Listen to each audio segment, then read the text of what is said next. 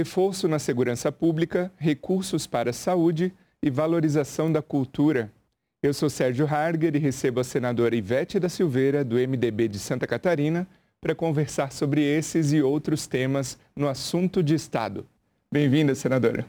Obrigada pela oportunidade de mostrar um pouco o meu trabalho aqui em Brasília, no Senado Federal. Muito obrigado. Senadora, para a gente começar então falando do seu trabalho aqui em Brasília, a Santa Catarina viveu uma onda e vive ainda o reflexo ah, de medo e preocupação nas escolas em razão do atentado de 5 de abril a uma creche em Blumenau, em que quatro crianças foram assassinadas. A senhora é autora de um projeto de lei que tramita no Senado para prevenção de ataques violentos a instituições de ensino. Conta para a gente a importância desse projeto. Sem dúvida nenhuma, o povo brasileiro precisa ter mais segurança nas escolas, nas creches, porque é onde os pais deixam seus filhos. Os pais educam os alunos, a, dão a formação para seus filhos, mas a escola educa com aprendizado. Então, para isso, há necessidade que haja prevenção contando com o Ministério da Educação, Ministério da Justiça, Ministério da Segurança Pública, juntamente com os estados, com as secretarias de Justiça, de Educação, de Segurança Pública, com os diretores de escola, para que a, façam, e professores também, para que façam uma prevenção desses ataques. É melhor prevenir, fazer, fazer em conjunto uma prevenção efetiva para que não aconteça mais isso. E não foi só Blumenau em Santa Catarina. Nós tivemos no oeste, na cidade de Saudade, também numa creche, três crianças foram mortas e duas professoras. Então, Santa Catarina está numa onda de violência terrível e todo mundo está com, amedrontado e com razão de deixar seus filhos nas escolas. Mas nós vamos lutar para que pare com essa violência com prevenção. Ótimo. E, senador, ao longo dos últimos 10 anos, milhões de brasileiros foram afetados com desastres naturais. E os catarinenses não são exceção. Né? Houve enchentes, alagamentos. A gente tem aqui um infográfico para mostrar essa questão dos desastres naturais no Brasil. Então, nos últimos 10 anos, prejuízos de mais de 340 bilhões, quase 54 mil ocorrências para atendimento de desastres naturais e 93% das cidades brasileiras, principalmente seca e excesso de chuvas, o que afetou muito o seu estado. Repasses de 15 bilhões entre 2010 e 2022 para essa, esse fim, essa finalidade. A senhora apresentou um projeto de lei, o 2954 desse ano, para aprimorar a capacitação de agentes privados e públicos na proteção e defesa civil. Conta para gente sobre esse projeto. Exatamente. A, a defesa civil está em quase todas as cidades do estado. Sempre tem uma pessoa responsável.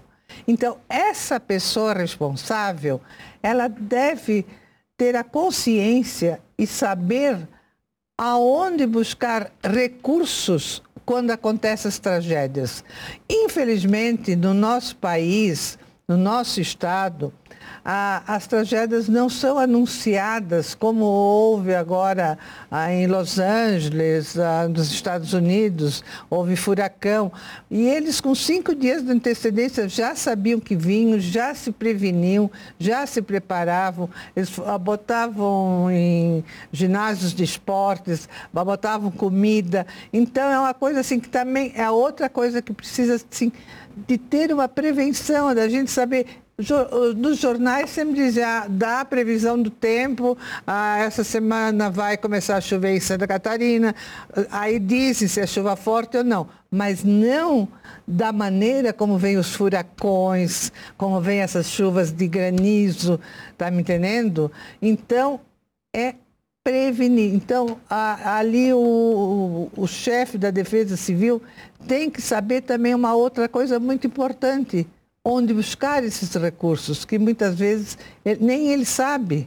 Então, ele tem que fazer, eles têm, devem fazer um curso para se qualificar, para depois poder saber onde buscar o dinheiro para ajudar as pessoas que perderam casa, o telhado. No início, eu sei que a prefeitura muitas vezes ajuda, quando é prefeitura menor, mas às vezes há grandes tragédias. Aí, então, há necessidade do governo do Estado e do governo federal ajudar essas cidades que em caso de ocorrências, né, o povo não esteja despreparado, esteja Exatamente. preparado para agir. Eles têm que estar preparados. É por isso que eu digo, com, sabendo com antecedência, eu acho que daqui a uns anos nós, vai acontecer isso no Brasil, saber com antecedência quando vem as tragédias, as tragédias anunciadas. E aí demonstrando ainda nessa atuação da senhora, que depois a gente vai entrar no assunto, um ano de atuação no Senado, a atuação da senhora aqui na casa, pelo bem-estar da população, pelo bem-estar do catarinense. A senhora é autora do projeto que fala sobre a implementação de bombeiros voluntários no Brasil. E Santa Catarina é exemplo disso, né, senadora? Conta pra gente o um exemplo de Santa Catarina. É, não é, não é implantação, já existe em muitas, a maioria das Rio cidades. Rio Grande do Sul, existe. Santa Rio Catarina. Rio Grande do Sul e Santa Catarina eu sei que existe. E nas outras cidades eu não tenho conhecimento. porque nas outras cidades geralmente isso compete aos bombeiros da Polícia Militar. E lá em Santa Catarina é diferente. Foram os alemães que colonizaram Joinville. A Joinville foi colonizada por alemães, suíços, italianos, dinamarqueses. Quer dizer, então, mas os alemães começaram com bombeiros voluntários, porque houve um determinado incêndio, aí as pessoas vinham com um balde e jogavam água. Começou assim. Eles são orientados, eles são disciplinados, eles têm que fazer curso. É uma coisa muito bem feita, muito bem programada. Inclusive, o nosso prefeito, Adriano Silva, que é um empresário de Joinville, ele é bombeiro voluntário também. É que quiseram tirar a palavra bombeiro. Mas eles não são só de apagar fogo. Eles têm a ambulância. Quando ocorre acidente, eles são os primeiros a, a chegar, porque eles têm sete postos lá em Joinville. E é questão de cinco minutos, eles já estão no local. Sempre com uma pessoa também preparada para tirar um ferido já aconteceu vários nascimentos dentro da, da ambulância do Corpo de Bombeiros, que também estão preparados para fazer um parto, está me entendendo? Então, é uma necessidade. E, é e, uma, e um corpo de bombeiros voluntários com mais de 100 anos, e agora surgem nas outras cidades, eles ensinam outras cidades como fazer, eles têm escada-magiros, tudo, e eles são voluntários, não recebem um centavo. Isso é a comunidade que compra os equipamentos, o governo do estado, o governo federal também ajuda. É um trabalho maravilhoso desse, dos bombeiros voluntários de Joinville e de Santa Catarina. Por isso eu gostaria muito que continuasse e que eu fiz esse projeto de lei. E ampliar, ampliar o restante é. do Brasil, né? Senadora, em entrevista concedida para a TV Senado um ano atrás, quando a senhora estava ingressando aqui no seu mandato de senadora, a senhora mencionou como prioridade a saúde. Como que a senhora avalia a distribuição de recursos hoje para a saúde catarinense? Da minha parte, os prefeitos vêm e têm as suas prioridades. E a maior parte é saúde.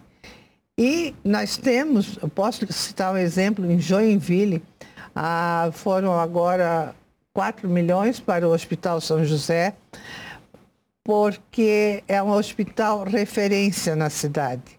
Ele atende mais de 10 municípios da região. E ele é, bem equipado com ressonância magnética, tomografia, tudo que é aparelho de última geração, ele, ele é equipado, tá me entendendo? Então, a, continua as filas, tem muitas filas na, na, no, nos pronto atendimentos, nos postos de saúde, tem, mas é porque as pessoas vêm de fora. Se fosse só para a população de Joinville, daria perfeitamente. E uma coisa que eu quero anunciar aqui, que muitos catarinenses não sabem, o, o Hospital São José concorreu com mil hospitais do mundo todo e recebeu um, pre, um prêmio na Holanda como o hospital re, referência em AVC. E isso para mim é um orgulho muito grande, porque a gente sabendo como os médicos se dedicam, porque não é só a cirurgia em si, é que é o acompanhamento também, é desde a prevenção até o acompanhamento, até a pessoa ficar bem. Então, eles têm salvado muitas vidas, por isso receberam o prêmio de Hospital Referência em AVC, que é um orgulho muito grande para nós que somos joinvilenses, né? E ver que a, a medicina está indo bem, mas precisa tudo ser ampliado. Né? Assim, se tivesse mais hospitais em outras. Um exemplo que eu quero citar: Araquari não tem hospital, não tem maternidade. Quando qualquer gestante, na hora de ter o filho, vem, vem para Joinville. São Francisco, a mesma coisa, Itapoá. E são cidades assim, é 40 quilômetros, mas um trânsito incrível. Está me entendendo? Que às vezes demora duas horas que a criança pode nascer no caminho. Então, a, por, essa, por isso, a minha atenção especial para a saúde. Como a senadora revelou para a nossa audiência, eu sou joinvilense, sou lá do nosso estado de Santa Catarina, e o nosso estado é conhecido nacionalmente, né, senadora, pela, pelo turismo, pela cultura, eu estou falando aqui das festas de outubro, principalmente o Oktoberfest em Blumenau, e também a cidade de Joinville, que recebe todo ano, no mês de julho, o Festival de Dança, que é o maior festival de dança. E também tem a única escola do balé Bolshoi fora, fora da Rússia, Sim. que leva, forma alunos, né, bailarinos, e exporta, digamos assim, para o restante do mundo. Sim, né? Quão, exatamente. Quão grande é esse orgulho para a senhora de ter uma cultura tão fortalecida e como a senhora pode trabalhar aqui no Senado para garantir que sejam mantidos esses projetos culturais? Ah, sem dúvida nenhuma, eu já tive audiência com vários ministros aqui, juntamente, vou citar o exemplo da Escola do Teatro Bolshoi, que o doutor Walter Steg e o Pavel Casarian, o presidente e o diretor da escola, vieram, e nós ah, Fizemos numa tarde quatro audiências, é, ele trazendo livro, trazendo tudo, para pedir os recursos, né? E, e graças a Deus todos entendem o trabalho maravilhoso que é feito nessa escola e que já está com 23 anos. Os alunos formados já estão dando 78% dos alunos formados estão empregados pelo mundo. Tá? O primeiro bailarino do New York Theatre Ballet é um aluno formado em Joinville. E assim por diante. Nós temos na Alemanha, temos na Suíça, na Áustria, na França, em várias cidades, não digo que seja só nas capitais, mas nas cidades. Sabe que as cidades, mesmo cidades do interior da Europa, têm sempre seus grandes teatros. Ah, e é, em Moscou também, em Kazan, também na Rússia, tem a primeira bailarina do Teatro de Kazan, é formada na Escola do Teatro Bolshoi de Joinville, e assim por diante. E quanto ao Oktoberfest, eu quero te dizer que a primeira Oktoberfest não foi em Blumenau, foi numa cidadezinha do interior, no oeste catarinense, na cidade de Itapiranga, sabe? Isso já há mais de 50 anos. Depois apareceu a Oktoberfest de Blumenau, que é porque Itapiranga é uma cidadezinha pequena, mas tem uma grande Oktoberfest, que lá é uma cidade assim que tem, moram muitos alemães. E Blumenau, por outro lado, ela foi se desenvolvendo pelo, porque os prefeitos viram que, através da Oktoberfest, atraía turismo. E o turismo o que, é que traz? Emprego e renda. Então, por isso, nossas cidades de Santa Catarina valorizam tanto as suas festividades. Tem em Brusque a Fenarreco, em Itajaí a Marejada, em Lages a Festa do Pinhão, em junho. Tem em Nova Veneza, no sul do estado, o Carnaval de Veneza, com comida típica italiana. Você que é de Santa Catarina sabe que o nosso estado é muito diversificado e a sua cultura também é muito diversificada. Por isso, em cada. Ah, Jaraguá do Sul tem o FEMUSC no mês de janeiro, que é um festival de música que vem músicos do mundo todo, é uma maravilha. Então, Santa Catarina é um estado abençoado com a cultura e, e a gente quer que os nossos filhos, netos, continuem apreciando essa cultura tão linda do nosso estado. Além disso, temos nossas praias, que também atraem muito turista, né? Então, mas a cultura é uma coisa assim que está ah, enraizada nas famílias catarinenses. E a senhora avalia assim que agora, tendo considerado já um ano de 2023 oficialmente pós-pandemia, a senhora avalia que o ritmo do turismo no estado já alcançou o ritmo que estava antes da pandemia ou a gente ainda está para alcançar esse ritmo? Olha, se não alcançou ainda, eu acredito que alcançou já. Um exemplo, eu passei o Réveillon num determinado hotel, o hotel estava 100% de lotação. Vai para as praias, a 80, 90 a lotação já está retomando aquele ritmo que havia antes da pandemia. Não digo que superou, mas já, já avançou muito e estamos quase, sei lá, quase, quase superando. E é isso que eu quero, superar, para trazer emprego e renda para o nosso Estado. E, senadora, outra área que a senhora atua também bastante, tem um histórico de atuação. A senhora, por oito anos, esteve à frente da Fundação Nova Vida de Assistência Social para o Estado de Santa Catarina.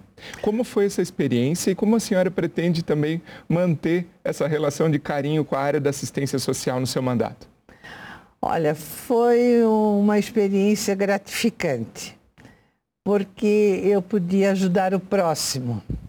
Eu trabalhar, eu tinha uma equipe, devia ser seis pessoas lá na fundação. Mas uma coisa eu quero dizer, eu fui voluntária sempre, eu não recebia um real. Sempre trabalhei como voluntária. As pessoas vinham, pediam ah, com receita de remédio, porque não podiam comprar remédio. Aí a gente encaminhava para o médico, a gente doava os remédios. Vinham mãezinhas com crianças no colo, porque a criança não andava, havia, tinha tido poliomielite ou qualquer outra doença que não, não conseguia andar e queriam cadeira de roda. Aí eu disse, então faz um favor, vai no médico, pede para ele atestar qual é o tipo de, de doença que a criança tem, qual é o peso, qual é a altura, porque aí eu mando confeccionar a cadeira de acordo com as especificações do médico. E era o que eu fazia. Eu distribuí, nesses quase oito anos, mais de 3 mil cadeiras de rodas pelo estado todo. Você sabe que o nosso estado tem as características muito diversificadas. Na, por exemplo, na Serra, na região de São Joaquim, Urupema, Urubici, é muito frio. Aí eu doava lã, ou mesmo assim eles aproveitavam, às vezes, quando tosqueavam carneiro, eles tingiam a lã e faziam aquelas mantas para as pessoas se cobrirem. Aí vinham pedir para mim uh, fraldas geriátricas. No começo eu dava, mas isso é muito caro comprei uma máquina de fazer fralda. Aí dei para uma entidade a máquina e um fardo com as coisas que necessitavam para confeccionar a, a, a, fralda geriátrica e uma costureira que sabia fazer. Ensinou essa entidade Aí elas faziam as, as fraldas geriátricas e vendiam, porque que eram para pessoas carentes, mas era um real só que elas cobravam. Por quê? Eu, eu, eu nunca queria dar o peixe, eu gostava de pegar o anzol e ensinar a pescar. Porque tudo que é dado assim de bandeja, as pessoas não agradecem. Ah, muito obrigado na hora e depois esquece. Então, elas faziam as fraldas, vendiam e com aquele dinheiro elas compravam nova remessa de tecido, de plástico que fosse necessário para confeccionar as fraldas. Na região de Xanxerê, se eu não me engano, a cozinha comunitária, as mães se reuniam e aprendiam a fazer a comida para dar para os filhos, a fazer a horta comunitária, fazer o minhocário para aproveitar a terra para plantar e a, aprendiam a fazer conservas, botavam nos vidros, biscoitos. E aí formaram uma associação de mães que elas, inclusive, vendiam os próprios produtos que aprendiam a fazer. Então, elas também ficavam felizes porque elas também contribuíam com um pouquinho que fosse para o sustento da casa. Chegou uma mãezinha lá e disse assim, Dona Ivete, acredita que com o meu dinheiro eu consegui pagar a luz e, a, e, e comprar o bujão de gás? pude ajudar meu marido. Então, assim, essas coisas me deixavam muito feliz, sabe? Triste porque a pessoa era carente, mas sabendo que ela estava fazendo alguma coisa para ajudar no, na, com o marido e com os filhos. Então, uh, eu quero ajudar, continuar ajudando essas pessoas, tem pessoas que não têm casa, agora no, quando vem o programa Minha Casa Minha Vida, eu quero ver se eu consigo levar lá para as pessoas que mais precisam. É, dessa maneira assim, a gente vai ajudando, é com medicamento, com a, a consultas médicas, até às vezes prótese, óculos, muitos óculos, aparelho auditivo, tudo isso a Fundação ajudava com, assim, com muito prazer, sabe? Mas a gente sabendo que estava dando alegria para uma determinada família. A gente está próximo aqui do, do fim do nosso bate-papo sobre Santa Catarina.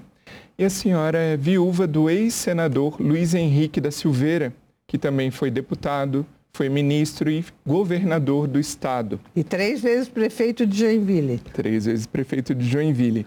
E no mês de agosto, paralelamente a isso, no mês de agosto de 2023 deste ano, a senhora a, marca um ano de mandato no Senado Federal. Queria que a senhora falasse sobre um balanço do seu, da sua experiência como senadora da República e quão importante foi o convívio com o ex-senador Luiz Henrique é, na vida política, na formação da senhora até como senadora agora? Bom, eu vivi, vivi com o Luiz Henrique 49 anos, cheguei quase a bodas de ouro. E desses 49 anos, 45 anos foram de vida pública. E eu sempre estive ao lado do Luiz Henrique. Eu não ia atrás nem na frente, sempre ao lado dele, ele incentivando, compreendendo a, as ausências. Ah, ele falava muito para mim o que ia fazer. Ah, o Luiz Henrique era uma pessoa de uma visão futurista muito grande, sabe? Ah, ele sempre dizia que a gente tem que sonhar grande para realizar grande. Quem sonha pequeno só faz coisa pequena. Então, o Luiz Henrique foi uma pessoa assim muito marcante no nosso estado e até no Brasil. Ah, porque no nosso estado, em cada cidade, ele deixou a sua marca. Em todas as cidades de Santa Catarina tem a marca do Luiz Henrique da Silveira. Eu acompanhava ele nas viagens a, a, em Santa Catarina, no exterior, para buscar o Teatro Bolshoi, por exemplo, a, a escola do Teatro Bolshoi foi o Luiz Henrique e eu que trouxemos para Joinville, que hoje é está famosa no Brasil inteiro, até no mundo. Ah, o Luiz Henrique sempre se dedicou muito à cultura, sempre se dedicou muito à, à educação. Ele trabalha, trabalhava ouvindo música clássica, era uma pessoa muito culta. E agora também, na hora que estava nos bairros, ele se tornava uma pessoa de bairro. O Luiz Henrique tinha, assim, tanto podia estar no Senado Federal, ele descia do avião e ia para um bairro, quem olhava parecia que ele morava lá no bairro. Então a senhora é, avalia que essa conexão com a população do Estado, a senhora tem isso também da época de convívio? De convívio com, com ele. Ele era minha estrela guia, até hoje. Eu admirava muito a capacidade, capacidade de trabalho. O Luiz Henrique dormia quatro horas por noite. Ele lia três livros ao mesmo tempo. E ele conciliava aquilo tudo, ele tinha uma mente muito aberta. E eu, assim, eu não sei se por eu admirar tanto ele, amar tanto ele, nós fomos muito felizes, tivemos dois filhos. E a, essa convivência fez com que, quando surgiu a oportunidade de eu assumir aqui a, o Senado Federal, eu, na hora eu pensei assim, Luiz Henrique, me ilumina. Só isso que eu pedi, sabe?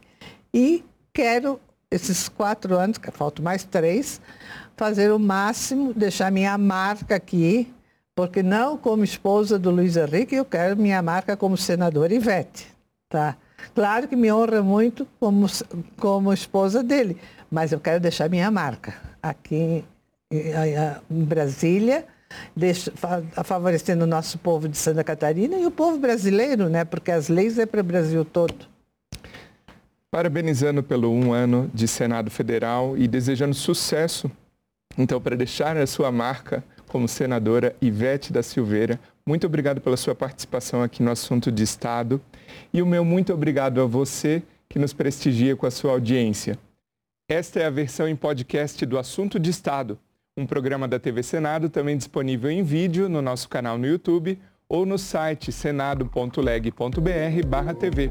Se você prefere a televisão, todas as segundas às 8 da noite. Até o próximo episódio.